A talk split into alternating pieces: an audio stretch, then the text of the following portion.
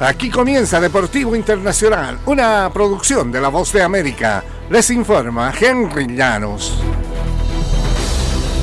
La tenista estadounidense Coco Gauff, campeona del Abierto de Estados Unidos, se impuso 6-3-6-0 sobre Bárbara Fruvirtova, una adolescente checa que le pega duro a la pelota para extender su récord triunfal en el inicio del año y continuar con la posibilidad de refrendar su cetro en el torneo de Oakland.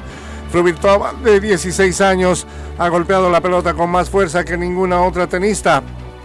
Hasta el momento en el torneo ha desplegado una potencia enorme con ambas manos. Puso en problemas a la estadounidense en el primer set, la dejó en cero para romperle el saque en el tercer game. Inmediatamente después, Goff devolvió la cortesía en un juego de 14 puntos para emparejar la manga 2 a 2. Tras salvarse de un breakpoint en los siguientes games, y el servicio Goff logró otro rompimiento y tomó la delantera por 4-2. En el baloncesto de la NBA, Tyler Hero anotó 21 puntos y Duncan Robinson logró 11 de sus 13 tantos en el último cuarto. Y el hit de Miami venció 110-96 a los Lakers de Los Ángeles el miércoles. Jay Vázquez ayudó 16 puntos y Nicola Jovic y Iván Adebayo anotaron 15 cada uno.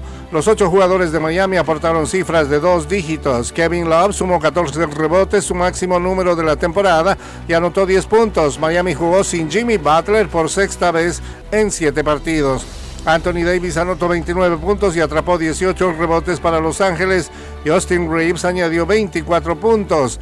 El Heat acertó solo 39,1% de disparos de campo en los primeros tres cuartos, pero encestó 14 de 24 en el último, incluidos 6 de 11 en triples.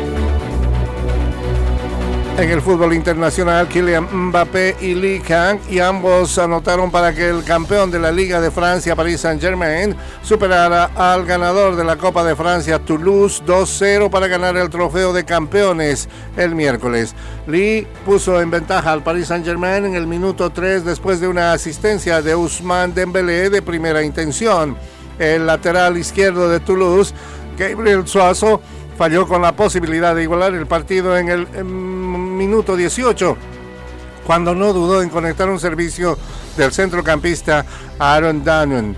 Dembélé y su compañero Bradley Barcola también estuvieron cerca de marcar nuevamente por el Paris Saint-Germain antes de que el delantero holandés de Toulouse, Tisdalinga, estrellara el balón en el poste. Y hasta aquí, Deportivo Internacional de la Voz de América.